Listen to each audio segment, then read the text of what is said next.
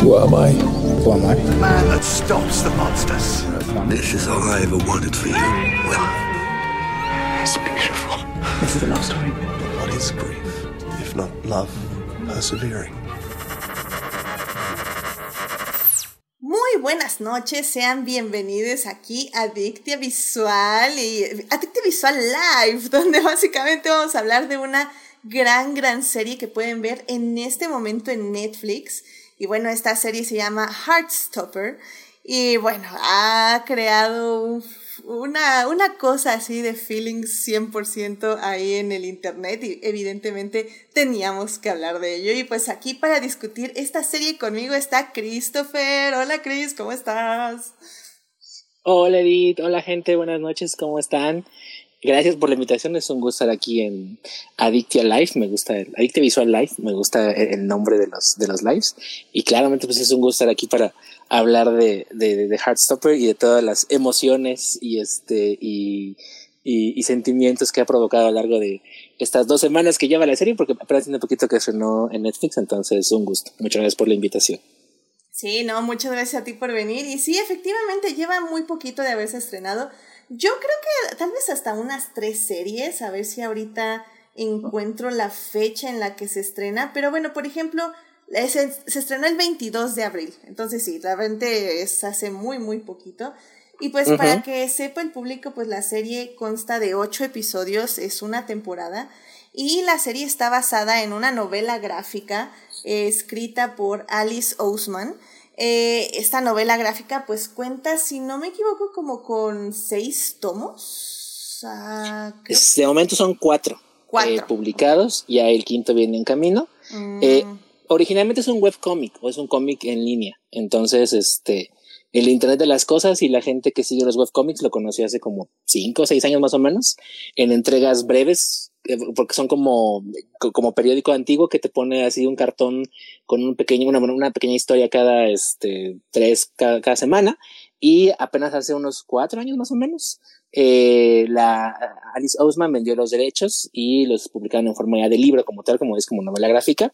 Y actualmente pueden encontrar cuatro volúmenes, ya están tanto en inglés como en español disponibles. Y el quinto viene este, este año.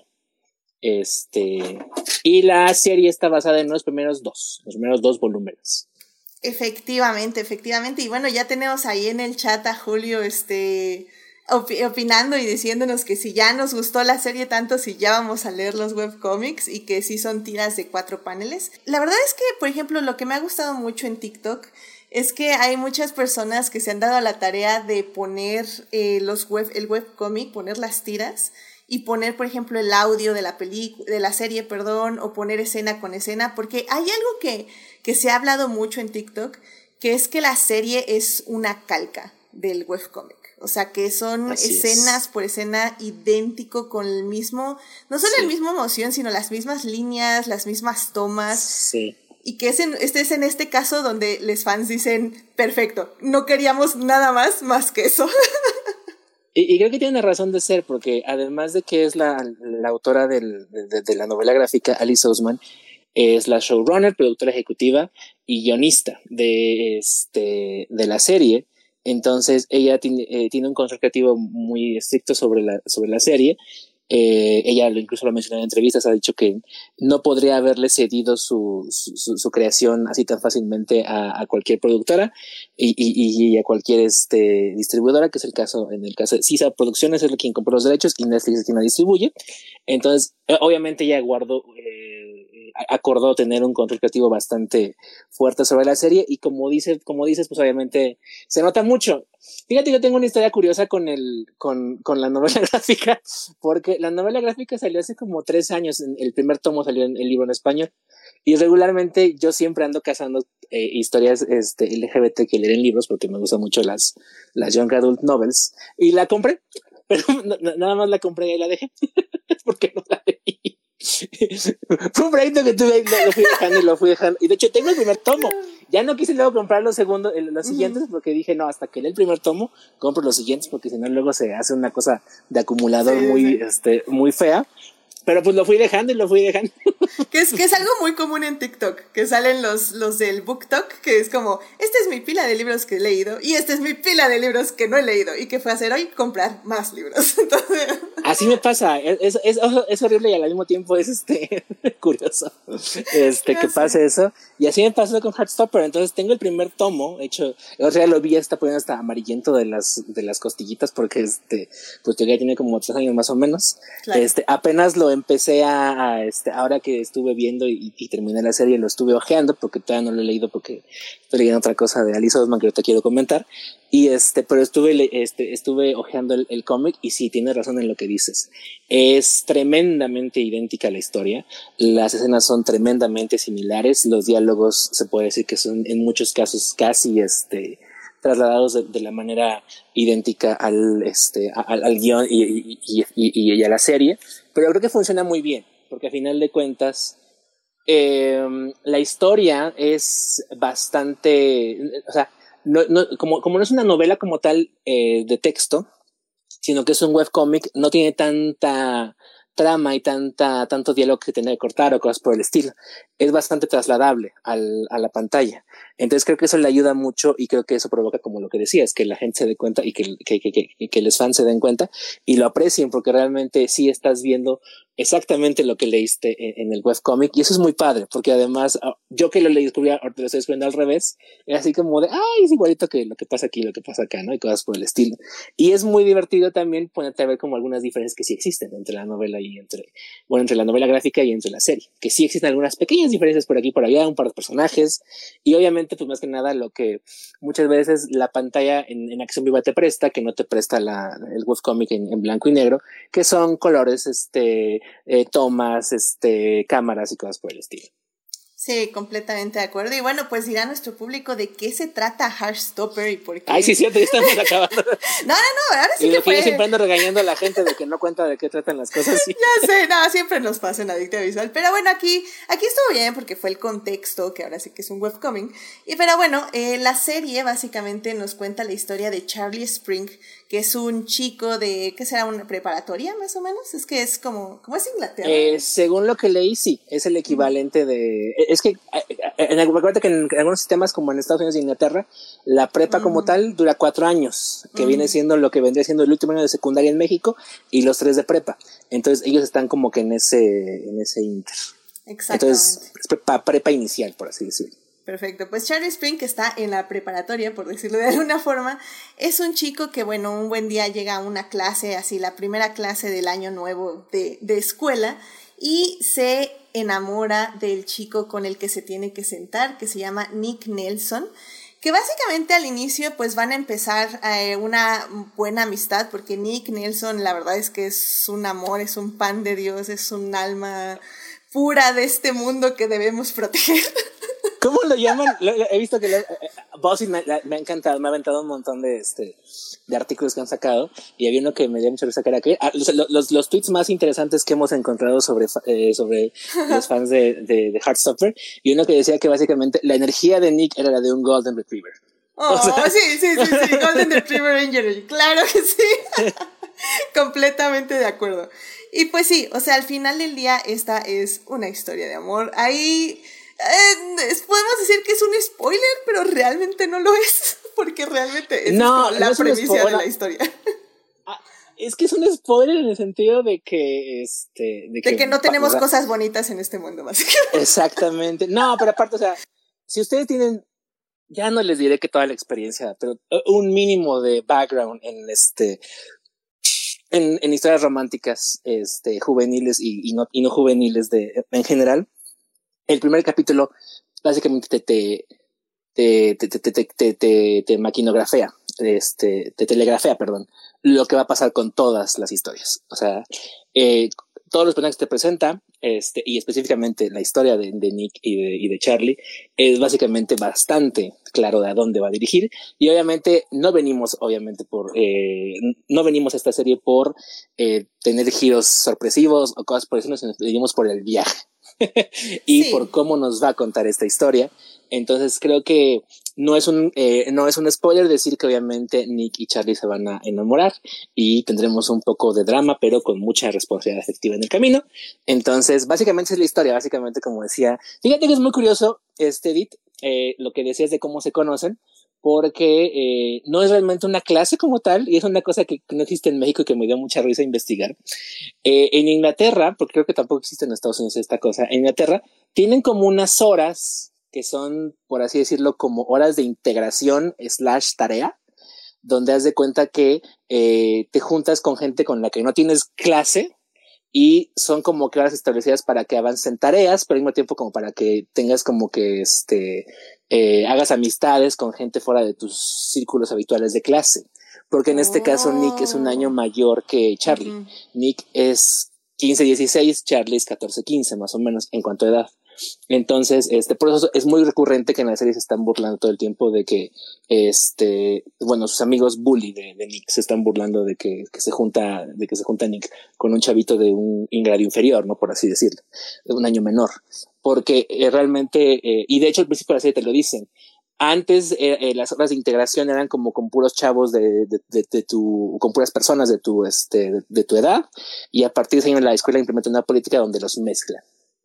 Este, entonces es una cosa que, yo sepa no existe aquí en, México y en general creo que en los temas educativos que tenemos realmente más referencia, pero me pareció muy gracioso eh, descubrir esta peculiaridad porque realmente sí eso entonces eso hace todavía más este coincidencia cósmica como se conocen este Nick y Charlie. Sí, sí, sí, sí, tienes toda la razón. Y es que mira, sí, tenemos que decirlo, o sea, la serie tiene todos los clichés, o sea, todos los clichés que esperamos de una serie así en el aspecto de que es una serie LGBT al, final del día, es una serie romántica, también tiene esos clichés, pero la diferencia siento yo con el resto de series que hemos, las pocas y numeradas series que hemos tenido al respecto, este, es que aquí no se trata de... Es una serie que no va hacia una audiencia cis eh, hetero. O sea, ¿y a qué me refiero con esto? Es, no, es una, no es una historia que va a educar a, este, a las personas sobre estas vivencias. Es una historia sobre amor y que si tú quieres, em, si tú quieres verlo así, que bien, y si no, pues te puedes ir por la puerta. O sea, esta es una historia por y para las personas que viven este tipo de amores y este tipo de sentimientos. Y no me refiero solo a personas gays, sino a cualquier persona que se enamore, básicamente.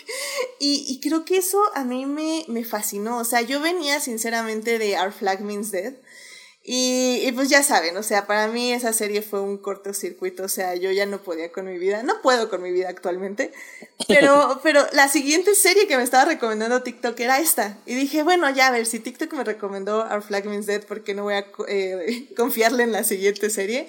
Y me la puse a ver, y sinceramente es tan bonita, o sea, es que lo que decíamos, está hecha con una, una, cinematografía como hacia los colores pasteles, un ritmo muy tranquilo, muy, eh, muy pausado, pero al mismo tiempo como muy amigable, porque aparte como los episodios duran media hora, realmente no se, no no se hacen tan pesados.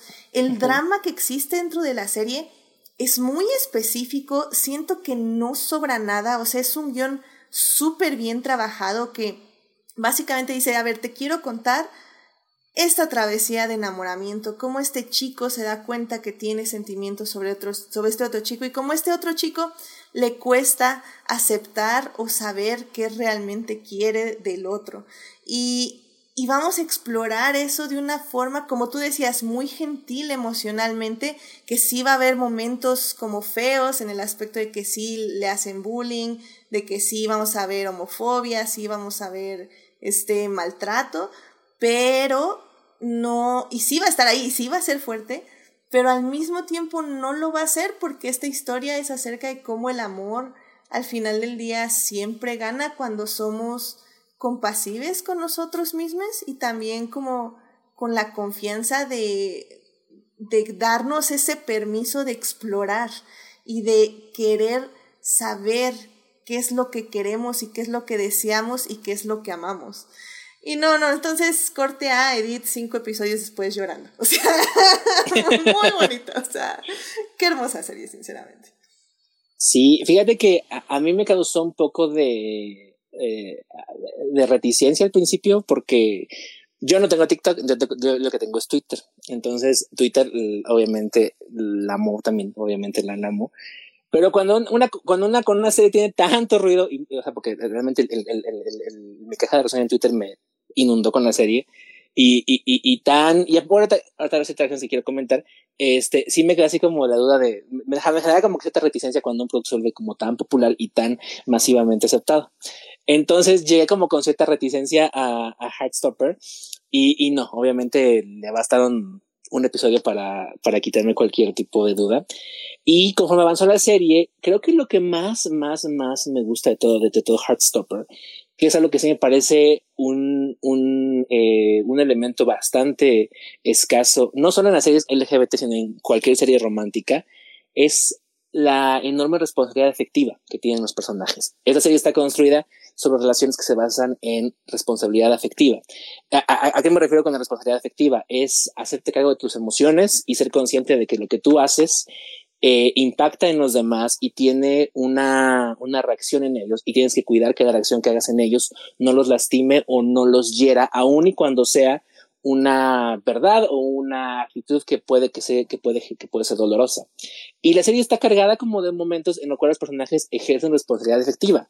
Y yo lo decía y, y, lo veía y, en cualquier otra serie, muchas de las secciones que vemos en Heartstopper serían caldo de cultivo para drama, este, lágrimas, corazones rotos y este, y, más drama que muchas veces es lo que los productores buscan, ¿no? Al producir una serie. Y en Heartstopper no, en Heartstopper todo esto está modulado de una manera en la cual los personajes son tremendamente responsables de sus emociones. Y el ejemplo que me quedó más claro es, eh, hay una parte de la serie que me encantó, donde eh, Nick, que es, eh, como dijimos, el Golden Retriever Energy, que está descubriendo apenas como su, su sexualidad, por presión de sus amigos, eh, eh, acepta una invitación que le hace una chica que se llama Imogen a, un, este, a una cita el sábado, la cual coincide además con, eh, termina coincidiendo eh, el día siguiente con la fiesta de cumpleaños de Charlie. Y Charlie lo invita obviamente porque en ese momento ya están saliendo, aunque lo hacen en secreto, con los demás. Esa situación de tengo dos compromisos y uno es para ocultar o por lo menos para no decir lo que soy, la he visto en 30 series con siempre drama, sufrimiento, corazones rotos y odio y cosas por el estilo. Y aquí en Heartstopper, Nick, como decía, como decía Cedita al principio, es un sol de persona y obviamente hace lo correcto, porque además tiene una charla muy emotiva con su mamá, que es Olivia Colman, adorada de la vida, Olivia Colman. Ah, para este... que pegue el grito en el cielo cuando fue como, Olivia Colman, ¿qué haces ahí, mujer? Te Que además seguramente le tomó tres días grabarlo, pero bueno. Sí, no, pero, o sea, creo que hasta. pero es maravillosa en esos tres días. Dicen que hasta la producción fue así como, ¿por qué Olivia Colman está entrando al set? o sea, creo que nadie sabía. Y fue así como, sorpresa, Olivia Colman viene a grabar. y, ella lo guía y le dice que nadie merece salir con, con alguien más por lástima, ¿no? A final de cuentas. Entonces, Nick hace lo correcto, que es, obviamente, cancela anticipadamente con, con Imogen, con, con, con la chica, va al cumpleaños de Charlie, le explica lo que pasó, le pide perdón por lo que pasó, y al día siguiente también va con, con Imogen, con ella, y le explica lo que pasó, y también le dice que no le gusta de esa manera, y también le pide disculpas por haberla probablemente hecho eh, sentir algo que no existía, ¿no? Y fue así como de, wow, o sea, estos personajes, o sea, esta serie está enseñándole a la gente a tener responsabilidad afectiva, porque muchas veces caemos en los lugares comunes de que de gustear o de me obligaron, yo no tengo la culpa. Eh, o exactamente, o de no, o no aceptar tu responsabilidad, ¿no? Cosas por el estilo. Y no, y, o sea, Nick, y no solamente Nick, todos los demás personajes ejercen de alguna manera como su responsabilidad afectiva cuando tienen situaciones como incómodas. También lo hace el mismo Charlie. Charlie tiene un viaje emocional muy padre porque son dos viajes emocionales los que viven los protagonistas. El viaje emocional de Nick es como el, viaje emocional de descubrir y entender qué es. Nick termina descubriendo y, y, y, reconociendo que es una persona bisexual y este, que ama y quiera y es novio de, de, Charlie. Y Charlie tiene una cuestión mucho más, eh, mucho más, este, eh, no, no, tan textual, porque a final de cuentas Charlie tiene heridas emocionales de que fue, de, de que toda su vida ha sentido que eh, es una molestia o, que lastima a los demás. Y luego tiene una relación horrible con uno de los villanos de la serie, que es, bueno, semi villano de la serie, que es un chico que nada más lo usa para besarse porque está descubriendo su propia sexualidad, pero por fuera y en público lo niega y lo maltrata y lo bulea y cosas por el estilo. Y entonces él tiene como que estos, Charlie tiene como que estos issues de, este, como de baja autoestima y cosas por el estilo que tiene que ir resolviendo y también que mutuamente los dos, tanto como Charlie, se ayudan como que a, como que a superar. Entonces es muy padre también como Nick, eh, digo, como Charlie, perdón, va eh, ejerciendo su responsabilidad afectiva en sentido de relacionarse con alguien que apenas está entendiendo quién es, como lo es Nick, y también ganando como la autoestima para defenderse de sus propios bullies, como lo hace respecto a, a este chico que es su es, eh, eh ex crush slash bully, ¿no? Y también un poco, digo, nada, así como para, para este, complementar lo que estás diciendo, también lo que me gusta mucho es que Charlie, o sea, al principio le dice a Nick como, sí, sí, lo podemos mantener en secreto porque Nick se está descubriendo y así, pero también al final también le dice, es que, ¿sabes qué? O sea, sí entiendo y no te quiero presionar, pero yo también ya necesito tener algo público, tener algo que yo pueda mostrar al mundo. Entonces, o sea, como que existen justo, como dices, estas pláticas donde se hacen estas negociaciones, porque no es que Nick sea el malo o el otro sea malo, o sea, los dos tienen sus propios caminos y juntos, platicando las cosas, pueden llegar a un acuerdo para saber cómo va a evolucionar su relación, ¿no? Sí, y mutuamente como ayudarse al otro, ¿no? O sea, como las 30 veces que tiene que decir Nick a Charlie, estoy contigo porque quiero y no me molesta que mi vida haya cambiado porque tú estás porque tú eres lo mejor que me ha pasado, ¿no? Y también eh, todas las veces que este que, que Charlie le, le, ayuda a Nick en el sentido de no presionándolo a salir del closet, entendiendo que no es del closet y cosas por el estilo. Entonces es como muy padre como la... Eh, y, y, y, a final de cuentas, y eso también, eh, el, el payback emocional de la serie, el último episodio es, o sea, una cosa bellísima. O sea, el último episodio sí fue así como de... Porque es donde, donde todo se soluciona, por lo menos momentáneamente, y donde este, tenemos las partes más visualmente bellas de toda la, de toda la serie este, porque todas las parejas como que se, se, acomodan y todas las emociones como que se acomodan y los villanos como que son relativamente derrotados y Olivia Colman sigue repartiendo amor y belleza por la, por la serie porque es amor y belleza de esa mujer. Entonces, eh, el último episodio sí fue así como, oh, qué hermoso, qué bello es todo esto. Y, es, que y es muy satisfactorio. Sí, no, y es que justo quiero remarcar, es que todo lo que pasa, sí, ok, en papel lo hemos visto en otras cinco series, porque seamos honestos, no, no, hay, no hay tanto material, pero, ok, sí lo hemos visto antes. Pero la manera, o sea, hay, hay ciertas frases, o sea, siempre, por ejemplo, hemos visto el coming out, ¿no? Con, con en este caso, con la madre, eh, con Olivia Colman. Y ya sabemos lo que van a decir, ya sabemos que van a llorar, que se van a agarrar las manos. O sea, ya, ya, sí, ya en nuestra cabeza ya está pasando la escena antes de que pase. Pero cuando ya estás viendo la escena, hay una frase, una cosa, una manera en que Olivia, una manera en, en que Nick, el actor, ay, no sé, o sea, en serio que me acuerdo, me, a mí me sorprendió mucho que, por ejemplo, eh, la madre Olivia Colman le diga, este, ¿cómo le dice? Lamento si alguna vez te hice sentir que no podías decirme esto. Y tú así como, pero ¿por qué? O sea, es que es, justo eso lo que decías, ¿no? Como cómo los personajes toman esa responsabilidad. O sea, es como, ah, no es porque, ah, ¿por qué no me dijiste antes? O, ah, ya lo sabía, se te notó desde que tenías dos años. O sea, no, no, no. Sí. Es como, perdóname tú a mí, o sea, hablando de trauma generacional y disculpa de los padres, de, las padres y madres, perdóname tú a mí por no haberte creado un ambiente seguro para que me dijeras esto antes. Y tú así como, ¡oh! Mi corazón, qué hermoso. O sea, no, son unas cosas que dices, en serio, qué bien escrita está esta serie. O sea, neta. Qué bueno. Sí, es una empatía eh, emocional que, como te digo, es muy rara encontrar en la serie de televisión.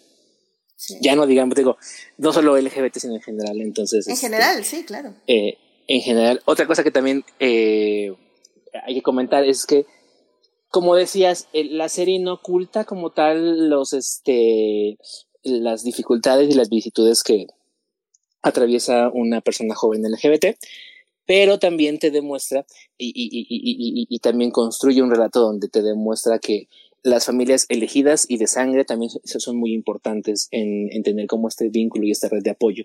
Y es que Charlie y, y, y en menor medida Nick tienen un grupo de amigos y, de amistades que son bellísimas y que están ahí apoyando, eh, queriendo y, cuidándose el uno al otro.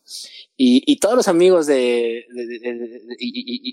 que tienen que tienen ambos son fantásticos. O sea, eh, Aparte, y es lo que al principio decías, ¿no? La serie tiene, no solamente es, eh, eh, es eh, G, es LGBT, ¿no? A final de cuentas, porque tenemos como que muchas de las identidades del, espectro LGBT, lo que me parece maravilloso y fantástico.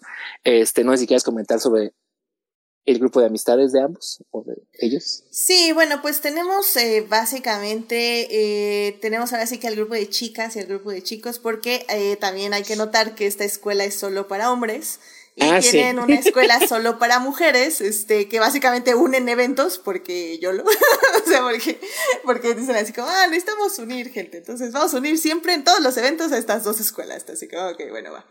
Entonces, pues en la escuela de chicos, evidentemente tenemos a los amigos bullies de Nick, pero también tenemos a los amigos eh, bonitos de Charlie, que tenemos una persona muy introvertida por ahí que siempre está leyendo libros y ahí en TikTok ya lo listaron todos los libros que está leyendo siempre, que está increíble.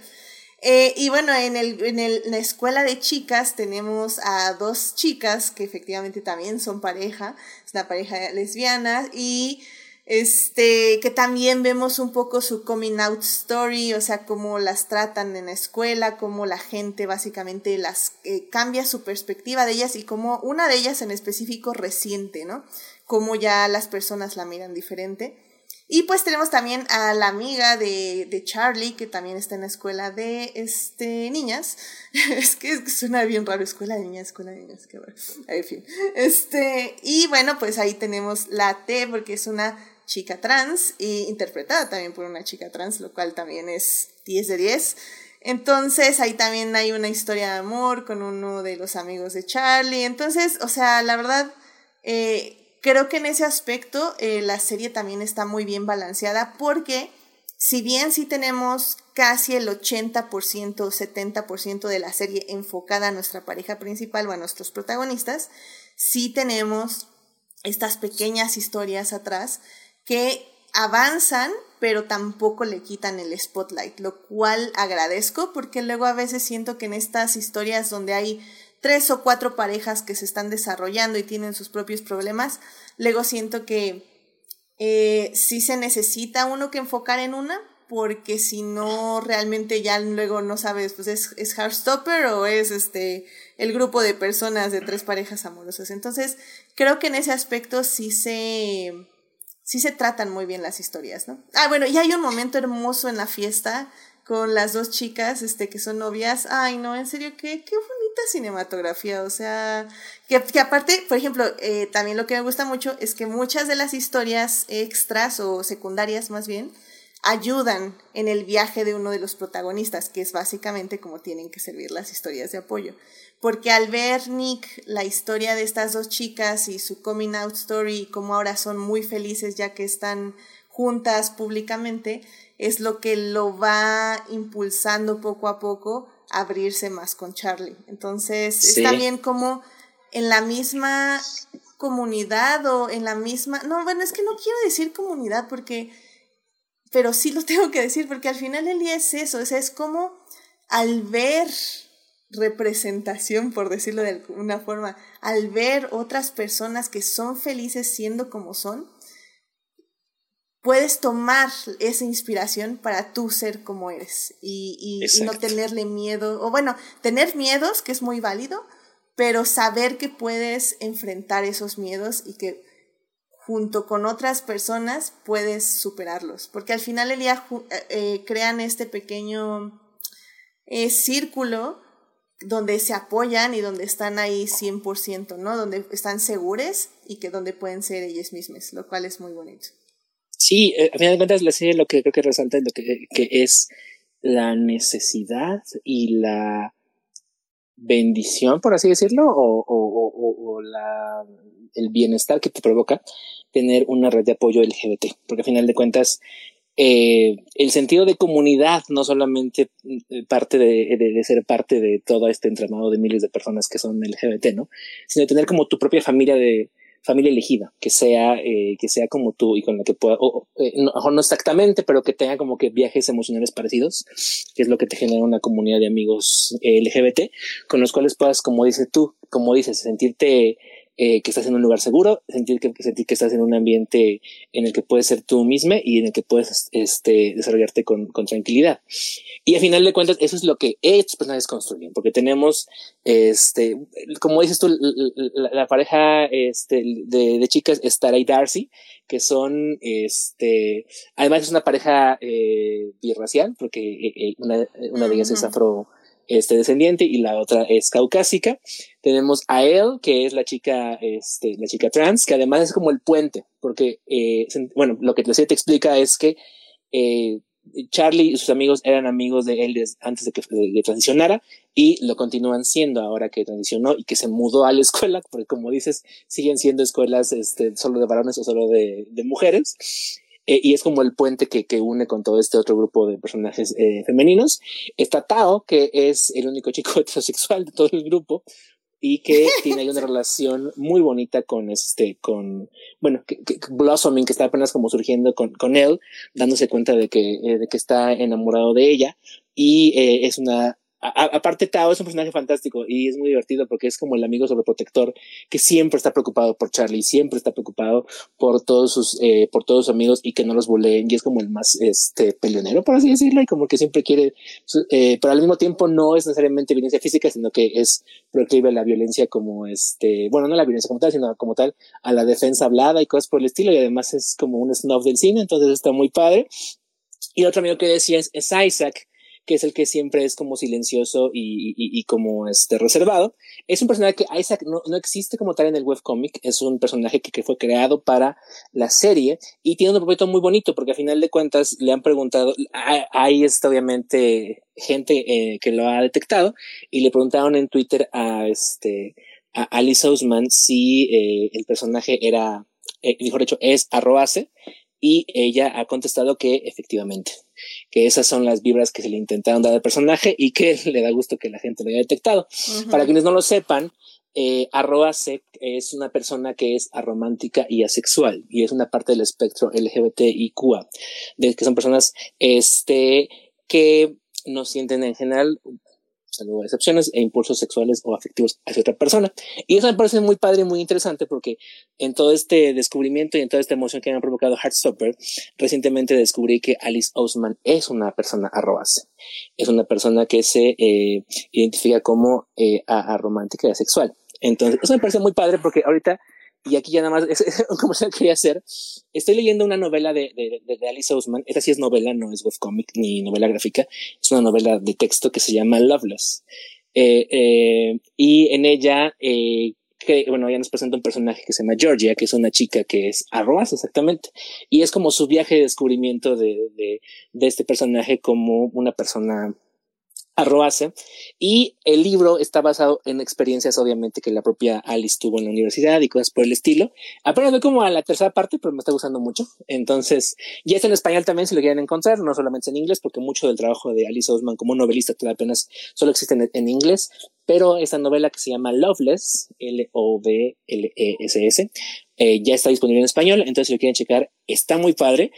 Alice Osman escribe muy bien como eh, en prosa, lo cual es bastante fantástico porque este eh, pues tiene como que muchas aristas de, de, talento eh, Alice Osman. Entonces, chequenlo porque la verdad está muy, muy padre y descubrir que Alice es arroase me ayudó a entender muchas de las cosas que suceden tanto en Heartstopper y, y, muchas de las perspectivas de cómo construye ella los relatos, lo que me parece fantástico. Y no sé, creo que ya se convirtió en una de mis autoras favoritas de los tiempos recientes y de mis autoras LGBT favoritas. Este, que sí tengo algunas, y algunos. no, no, entonces no solamente, o sea, tampoco es una lista tan grande como quisiera, pero sí tengo varios autores LGBT favoritos. Entonces, eh, pues chequen eh, los trabajos tanto en el webcomic como en las novelas en prosa de Alice Ousman, porque son muy, muy, muy padres. Sí, además de que es una persona muy joven, o sea, tiene 27 años. Es más joven que nosotros. es una persona muy joven. y digo, Nació en el 94. 94, y igual nada más para que no se Ay, confundan. si la quieren conocer, bueno, perdón, si la quieren conocer, este, tiene un pequeño cameo en la serie, en, en, el, último capítulo, cuando hay una escena donde van en un viaje en un tren, eh, es la persona que van a ver sentada del lado opuesto a Charlie y a Nick y que está como con una tableta y estaba dibujando realmente eh, en lo que grababan la escena.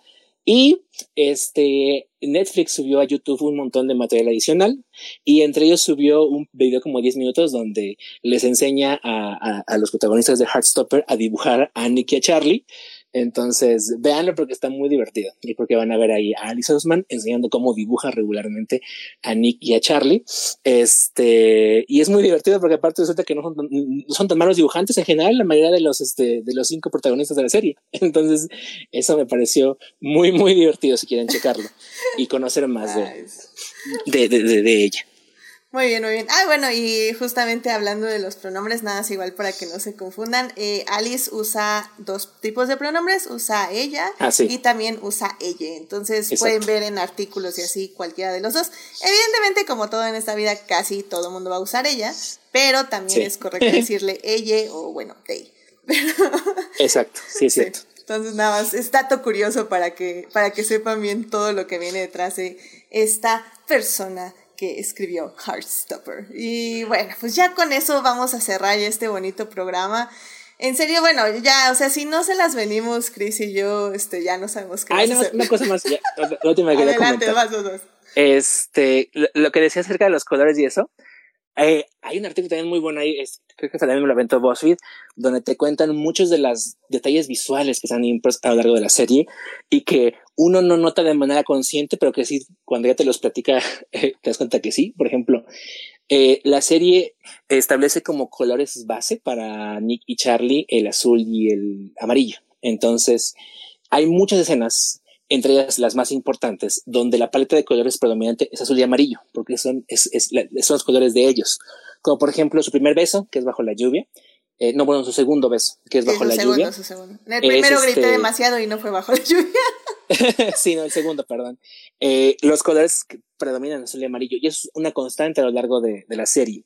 Por ejemplo, la escena que tú comentabas de la fiesta en este, en, de la fiesta esta, Ajá, sí, donde, la fiesta, donde. Donde él ve a, a Tara y a Darcy besarse. Yo no me di cuenta, y pero tiene mucho sentido. Cuando, eh, bueno, esta fiesta ocurre, se entiende, en un contexto de fiesta de noche, obviamente, donde hay como estos, como estrobos de luces que giran y que cambian de colores. Y cuando Charlie tiene como que este momento de realización donde se da cuenta de lo que es el amor este, de, de, de, libre y de lo que es el amor feliz, los colores que, que, se, que se le dibujan a él, por así decirlo, o que se reflejan en él, son los colores de la bandera bisexual, que es lo que eventualmente él acabará definiendo como su propia eh, sexualidad. Y también cuando ellas son como las que están en el fondo, eh, son los colores de la bandera, bueno, de la bandera lésbica, por así decirlo. Y este, y cosas por el estilo. O por ejemplo, otra cosa también que me pareció fantástica es que, y son detallitos que van, como van surgiendo. Eh, el emblema del uniforme del equipo de, de Charlie, de, de, Nick, porque ambos son en el equipo de rugby, al principio es como unos árboles secos. Y conforme avanza la temporada, los, el árbol del, del, escudo va floreciendo, por así decirlo, de la misma manera que va floreciendo el amor de Nicky de Charlie. Entonces, hay un montón de detallitos visuales. Y yo también, yo, yo, no, yo no me lo creía, pero sí es cierto porque sacan las imágenes y sí, al principio son árboles secos, así como ya resecos de, sin vida. Y el último episodio son puros arbolitos con este, ya con hojas y cosas por el estilo. Y son detalles como muy mínimos, pero que te cuentan también parte de la historia y que también te dan como, como contando parte de, de, de, la historia. Ah, igual, bueno, eso es, eso es un detalle visual muy claro, ¿no? Pero toda la serie está llena como de hojitas, que es como un motivo muy importante para la mm. autora en el webcomic, y también como de, como de estrellitas y como de eh, rayitas y puntitos que se dibujan de repente en los personajes y que demuestran como sentimientos naciendo, sea como de manera muy tenue cuando apenas están como surgiendo, a ya de manera explosiva cuando se manifiestan y se viven, ¿no? Ah, me, me, encantó hermoso. los detalles de, de, la electricidad cuando las manos se empiezan a acercar ah, para sí. tocarse. Y que vemos estos rayitos de electricidad alrededor. Ay, no, es bien bonito, es muy, muy bonito todo eso. Son bellísimos. Sí, no. era todo así, perdón. No, está muy bien, o sea, la verdad ya, ya no sé qué más podemos hacerles para vender la serie. O sea, se la van a pasar bien, van a, van a reír, van a... Y no es llorar de tristeza ni nada, realmente es llorar porque hay, hay momentos muy, muy, muy hermosos y muy, muy bonitos. Y, y sinceramente creo que es una serie que todo mundo debería de ver porque porque yo creo, o sea, yo sí pienso, eh, hay mucha gente en TikTok que lo ha dicho y yo estoy muy de acuerdo con estas personas, de que probablemente estamos viendo este año ya ahora sí el inicio de una nueva etapa para el cine LGBT más y las series, evidentemente, y las historias, porque en la literatura ya están, nada más ahora es pasarlas a cine y a series y a televisión. Y, ya son historias no de un, entiéndanos, gente hetero, sino de vamos a contar nuestras historias y si quieren unirse chido y si no, pues también, ¿saben? Entonces, eso me gusta mucho porque eso es lo que necesitamos, historias con demasiado corazón que nos enseñen eso, que el amor es amor, es amor y es amor. y que no importa quién seas, vas a ver esta historia y vas a decir, qué bonito, qué bonito. Pero en fin. Muy bien, pues muchísimas gracias, Chris, por venir a hablar de Heartstopper. Este, a ver ya cuando te das una vuelta al podcast principal, pero por el momento creo que, creo que podemos seguir hablando de estas hermosas series, porque después de Heartstopper, por cierto, me vi la de Young Royals, que es una serie menor a Heartstopper y con otra vibra muy diferente, pero también es una historia este gay muy muy interesante con mucho drama. Esa sí tiene mucho drama y es sueca, entonces también es una cosa que dices, wow, está muy padre. pero luego ya, ya hablaré, ya hablaré de ella luego a ver este ahí les dejaré mi reseña para que también sepan de Young Royals que también ha estado como rompiendo un poquitito menos el internet, no tanto como Heartstopper, pero muchísimas gracias Chris por venir a hablar de esta serie. No, gracias como siempre, Edith, por la invitación. Es un placer estar aquí con, con en Adicte Visual Live. Y este, pues sí, va, como dice vayan a ver este eh, Heartstopper, la van a disfrutar. Eh, si tienen, eh, ahora sí, como, como, como ese clásico, si tienen este, personas jóvenes acerca de, hagan que la vean también, porque la van a disfrutar mucho y porque les pueden enseñar muchas herramientas de, responsabilidad afectiva. Y también vean ustedes por si todavía tienen carencias este, de responsabilidad afectiva y cosas por el estilo. Y también les ayudará si en algún si tienen ciertas heridas emocionales que quieran sanar o que quieran eh, tratar, por así decirlo, porque también tiene como ese poder, que es lo que vi mucho que provocó en redes sociales. Es como ese es hermoso que tengamos contenido de esta naturaleza y hagan changuitos por Dios porque que Netflix este no la cancele eh, anticipadamente con eso de que últimamente está en, en plan de pánico y el cielo se cae y cosas por el estilo que han dado la empresa en las últimas dos semanas y que sí permita que la segunda temporada y las que hagan falta porque todavía hay muchas historias que quiere contar Alice Osman sobre los personajes eh, se mantengan. Sí, que por cierto la serie termina, o sea, eso sí hay que decirlo, esta no es de que, bueno, más o menos termina. Ah, no, hay cliffhanger. Sí, no hay cliffhanger, o sea, termina. no se van a quedar así como de, ay, ¿qué pasó con las leyendas sí, no. Porque, por ejemplo, John Royal sí es cliffhanger 100%, pero Heartstopper no, ah, Heartstopper, termina, entonces no se preocupen, si la cancelan, pues sí duele porque ya no va a haber más historias así, pero la serie termina. O sea, es punto. Pero si quieren ver lo que sigue, pueden seguir leyendo los. Este, Exacto. recuerden que este dijimos hasta los primeros dos tomos, pero hay otros dos publicados ya. Entonces, este, si quieren ver, hay que continuar la historia de los personajes.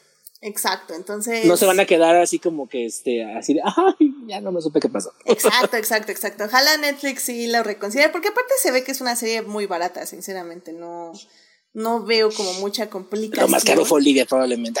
Literalmente. Si no es que lo hizo gratis, ¿eh? yo creo que son de las cosas que dice, eh, whatever, ahí voy, un día en el set, ¿qué, qué, qué, tiempo me puede quitar? Sí, viste el tweet, ¿no? Que salió así como de Olivia Colman tomó dos días de descanso y dijo, vamos a salvar a todos los gays, una cosa.